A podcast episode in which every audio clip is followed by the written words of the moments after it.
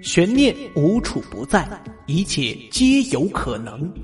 世事如棋，人情冷暖，抽丝剥茧下被还原的事实真相。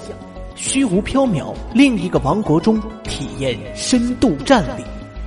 欢迎您收听《莫说鬼话之悬疑篇》，让我们共赴五星级的悬疑盛宴吧！莫说鬼话栏目由墨梅播讲，感谢和欢迎您的打赏。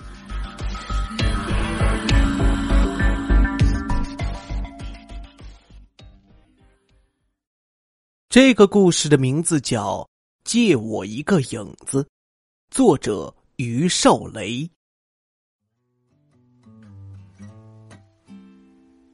在我朋友玫瑰开的二十楼咖啡厅里，我见到了网友香如飞。眼前的女孩二十岁不到，白净秀气，穿着怀旧的白底黑点连衣裙、黑色凉鞋加白色短袜，这身打扮。用他们这一代的话来说，简直太落伍了。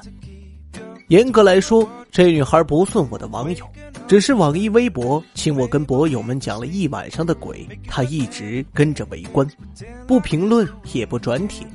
等我讲完，她突然给我私信说遇到了一个大困难，只有我能帮到他。我问是什么困难，他说要先讲一个故事给我听。我当时就认为肯定又是那些常见的鬼，想要我帮他们证明真的有鬼，所以我拒绝了他。没想到第二天他又发私信给我，说如果我不帮他，他的人生将面临崩溃。这下我担心了，万一真有啥事怎么办？问了他的地址，刚好也是广州的，于是我约他这个周末到中山六路我朋友开的咖啡厅见面聊。于老师，你为什么拒绝听我的故事？刚坐下来，香竹飞便瞪大着眼睛问我。我尴尬的笑了笑，嘿嘿，这几年有太多人要讲鬼故事给我听，每个都信誓旦旦的说是他们亲身经历的。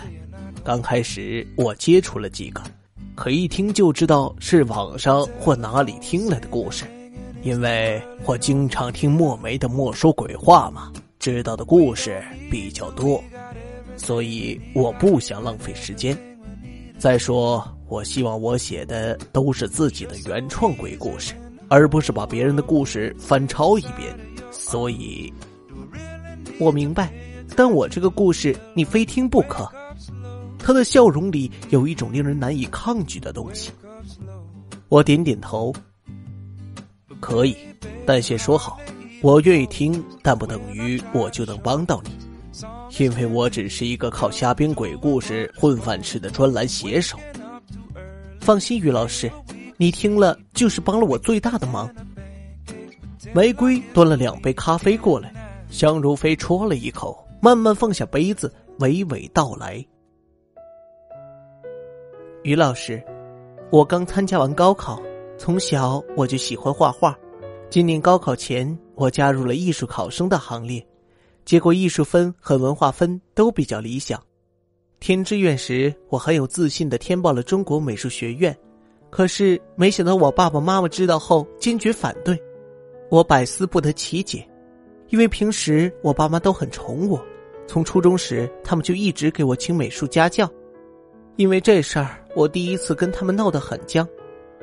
直到三天前，我妈才告诉我。并不是反对我读美术，而是因为中国美术学院在杭州，除了杭州，全国任何一家大学，我爱填哪儿就填哪儿。我觉得更奇怪了，为什么就杭州不行？全国有很多美术学院，我就是因为喜欢杭州这座城市才选中国美院的呀。我说你们要是不给我正当的理由，我就坚决填中国美院，否则我宁可不上大学。我妈急了。最后，终于把原因告诉了我。原来这里有一个故事，这个故事正是我要告诉你的。香如飞讲道：“他的母亲说，这件事是发生在一九八八年的。那一年，一对叫龙阳和秦丽的恋人终于结束了三年的爱情长跑，幸福的结婚了。那一年，数码相机远门面世。”龙阳和秦丽去杭州度蜜月，带的是一部 Toma 牌的胶片傻瓜机。十月金秋，小夫妻在杭州如胶似漆的玩了十天，回到广州，秦丽便兴冲冲的将几桶胶卷拿到了冲印店去冲洗。有很多亲朋好友都等着看他们的蜜月照片呢。那一天，秦丽按照约定的时间去取照片。付了冲印费，拿到照片，他迫不及待的一张张欣赏起来。可是，意想不到的事发生了，在上百张照片中，他发现了一张老公龙阳跟另一个漂亮女孩的合影。看背景，照片是西湖苏堤的柳树下照的，那女孩跟秦丽一样留着披肩长发，龙阳一手亲密的搂着她，两人脸上都露出甜蜜的笑容。简直是五雷轰顶！这狐狸精是谁？怎么龙阳在蜜月期就这样？秦丽强迫自己冷静下来，把这张照片前前后后的几张都找出来，排在一起，一一对照，拼命回忆。那天她跟老公在同一地点照过相，为了保险，连拍了两张。拍完，两人就走了。除了上洗手间那几分钟时间，龙阳的手一直没有离开过他的腰，而洗手间离那地方不近，他不可能在这么短的时间里跑回去跟那个女孩合影，再跑回来呀。带着满腹狐疑，秦丽回到家，好不容易等到龙阳下班回家，秦丽黑起了脸，将那张罪证劈头扔了过去。你说这是怎么回事？龙阳一头雾水，从地上捡起照片一看，眼珠子都快瞪出来了。这这是怎么回事？秦丽一拍桌子：“你问我，应该是我问你才对。”龙阳激动的手也哆嗦起来。这这绝对是有人栽赃，没准是电脑合成的。秦丽一听龙阳这么说，火气更大了。这是我亲自从冲洗店取出来的。难道是我栽你的赃？龙阳嗓门也大了，那就是冲洗店出了问题。反正我是清白的，我从来都没有见过他。他找出底片，看了半天也没有看出什么端倪，便说：“走到冲印店问个清楚。”两人到了冲印店，把这件事情一说，店老板说：“不可能。”就算我们出故障，也绝不会弄成这样，天衣无缝啊！就算是北京那些专门修照片的暗房专家，都没有办法做的这么好。而且你看，底片也是一样的，一卷连在一起，还没剪开呢。退一万步说，就算当今世上有这样的技术，谁吃饱了撑的这样玩你们？你们又不是什么大明星，是不是？算了。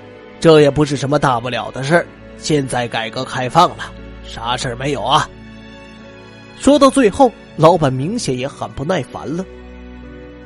龙阳说：“你说底片一样，那你再给我晒一张出来看看。”老板说：“一张十块。”交了钱，老板拿过底片，亲自坐到采矿机前。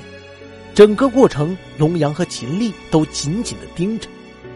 二十分钟后，照片出来了。秦丽和龙阳拿过来一看，果然还是龙阳跟那个女孩的合影。店老板冷笑着说：“两位还有什么需要我帮忙的吗？”秦丽将龙阳的手一拖：“回家再说，别在这丢人现眼。”两人回到家里，龙阳见秦丽的手里还拿着那张照片，抢过来就要把它撕了。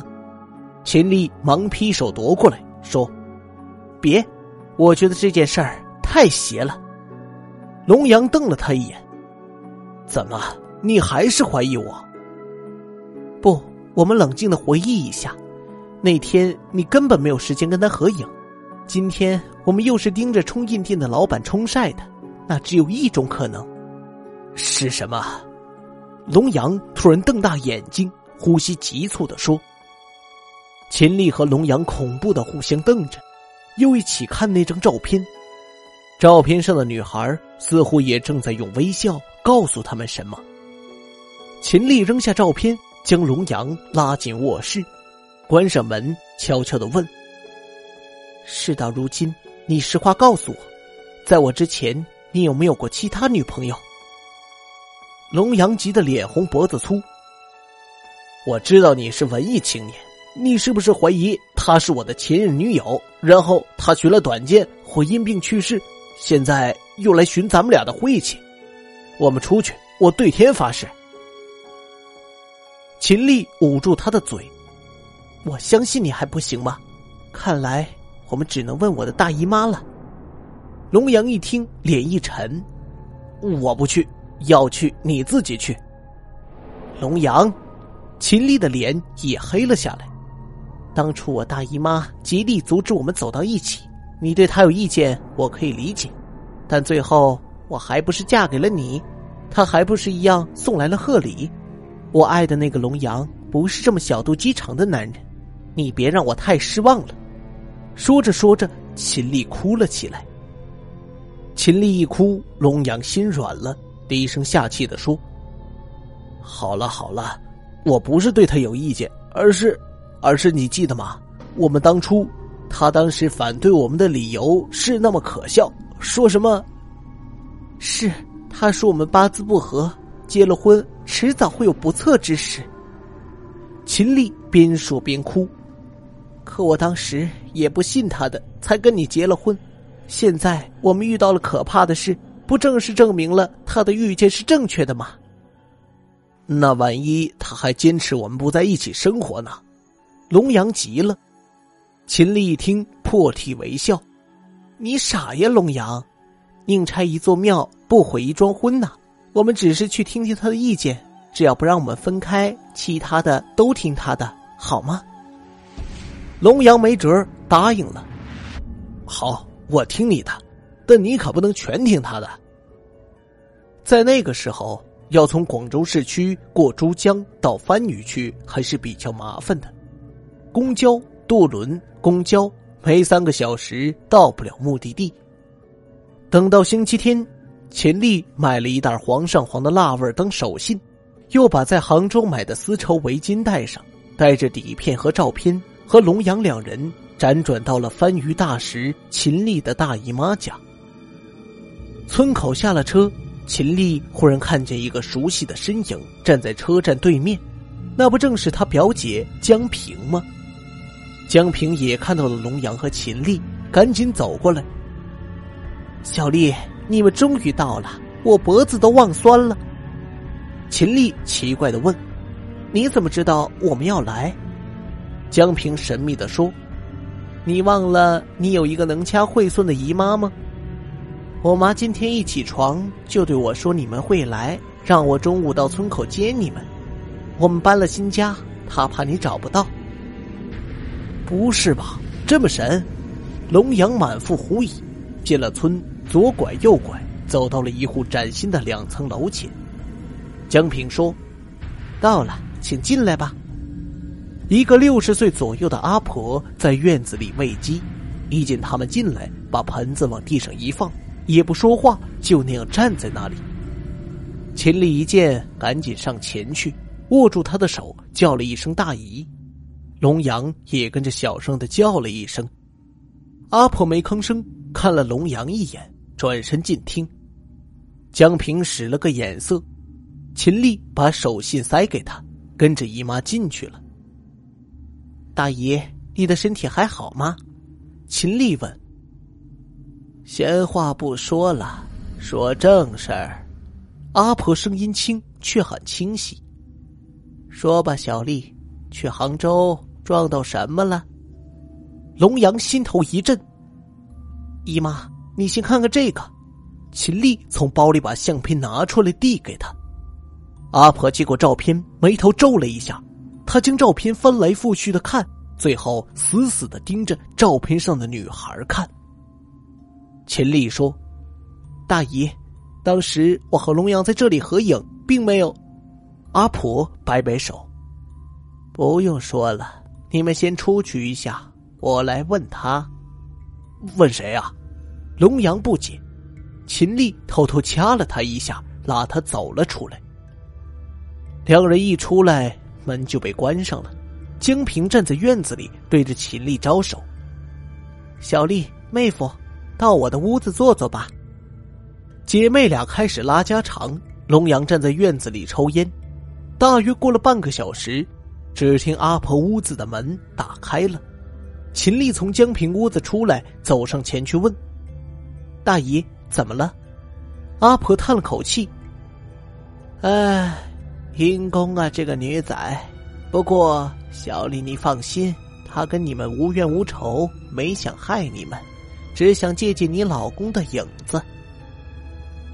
借借我的影子。”龙阳看了秦丽一眼，傻了。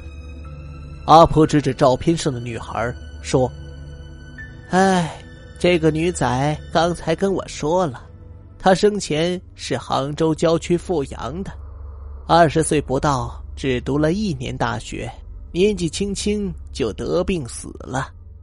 他同村有一家人，去年死了一后生，也没娶老婆的。后生家人想给他办冥婚，就跟女仔家人商量，为两人合葬。”那后生生前仗着父母是干部，整天在村里胡作非为，女仔一点都不喜欢他。他托梦给父亲，父亲便去跟那后生的父母说，不愿意女儿跟他们结冥婚。后生家人觉得女仔家人说话不算数，很生气。女仔父亲只好骗说他生前跟大学同学有婚约，不能再冥婚。后生的父亲说。如果拿不出证据，就把女仔的家给拆了。女仔没办法，只好托梦让他父亲帮他的忙，到西湖边游客最多的地方，找机会跟一个后生仔合影，然后拿照片去给他家人看。你们那天刚好在西湖边照相。原来是这样，秦丽看了看龙阳。龙阳洗脱了嫌疑，却一点都高兴不起来。大姨，那天游人那么多，为什么偏偏就选我们呢？阿婆哼了一声，说：“嘿，我早就说过了，你们八字不合，硬凑在一起，迟早出问题。你们当时在西湖边合影，是不是请一个五十岁左右、腿有点瘸的男人帮你们照的？”秦丽说：“是啊，大姨，这个你都算得出来。不是算的，是那女仔刚才告诉我的。那人就是他父亲。当时你们站在那柳树边，他父亲拿过相机摆弄了一阵，说不懂拍。小丽，你就走过去教他。只剩你老公站在原位。就在那时候，那女仔趁虚而入，他父亲。”就帮他拍了一张。话说到这份上，没啥好怀疑的了。龙阳只觉得冷，一阵阵的抖。秦丽紧张的问：“大爷，那现在怎么办呢？”阿婆说：“没事儿，你们把底片和照片给我，我画一张符烧给他就行了。记住，以后可要多行善积德，才不会邪祟上身。还有。”杭州那地方，你们三代以内就别再去了。讲到这里，香如飞问我：“于老师，你应该猜到了吧？我讲的就是我爸和我妈的故事。我的真名叫龙飞。”我点了点头，一边在想这故事的破绽在哪里。我小时候见过我那位姨婆，她对我挺好的，不过在我十三岁那年，她就去世了。龙飞说：“就因为你婆姨的话，你父母才坚决反对你去杭州读书。”嗯，他点点头。于老师，你是不是觉得很无厘头？不会，我尽量装作相信的样子。可是，你希望我帮你什么忙呢？于老师，我知道你也是不相信鬼的，可我爸爸妈妈好歹也算是知识分子啊。所以我希望你能帮我的忙，去跟我爸爸妈妈说一声，你的话应该比我有用。于兄，你就帮帮他吧。这时玫瑰发话了，我才发觉原来他在旁边一直听着。好吧，我说，这样吧，如果你父母方便的话，我们现在就过去，行吗？那太谢谢了，于老师，我们现在就过去。我爸爸妈妈都在家的。龙飞高兴的跳起来。你去吗，玫瑰？我问。不了，我还得看店。你们去吧，有结果及时告诉我就行。小美眉，祝你好运。谢谢玫瑰姐。下了楼，上了车，龙飞指路，我们到了多宝路他的家。这是一座典型的老广州民居，汤龙门也保留的很好。龙阳和秦丽这两位故事中的人，现在就坐在我的面前。让我感觉有点意外的是，这对五十岁左右的公婆看起来要老得多，说六十都有人信，而且。说实话，龙飞长得一点都不像他们。老爸老妈，这位是于老师。龙先生、龙太太，两位好。老师，龙阳打量着我。高中的？不是的，老爸，于老师是作家，专门写鬼故事的。哦，是作家。你想读中文了吗？龙飞妈秦丽说。不是的，龙先生和龙太太，我赶紧把事情的来龙去脉讲了一遍。我希望能听到他们说这故事是假的，是龙飞编出来的。可是当他们听完我的话后，互相对视了一眼，又看了龙飞一眼。龙飞低下头，眼睛红了。我就是想去读中国美术学院嘛。于先生，你的意思是？龙阳问我，我有点尴尬。龙先生、龙太太，当然，我只是个瞎编鬼故事的。我相信小飞跟我想的一样，就是你们对他讲的那个故事，可能可能不全是真的。那么，不许他去杭州读书，是不是有其他的理由呢？小飞也是成人了，如果有其他的正当理由，我相信他会理解并尊重你们的。只是目前，两人对视了一眼，似乎用眼神在交流着什么。接着，龙阳对小飞说：“小飞，既然你把于先生请来，我们相信他是一个比较值得你信赖的人。这样吧，是否可以让我们跟于先生谈一谈？”龙飞愣了一下：“老爸，你的意思是让我回避一下？”是的，可以吗？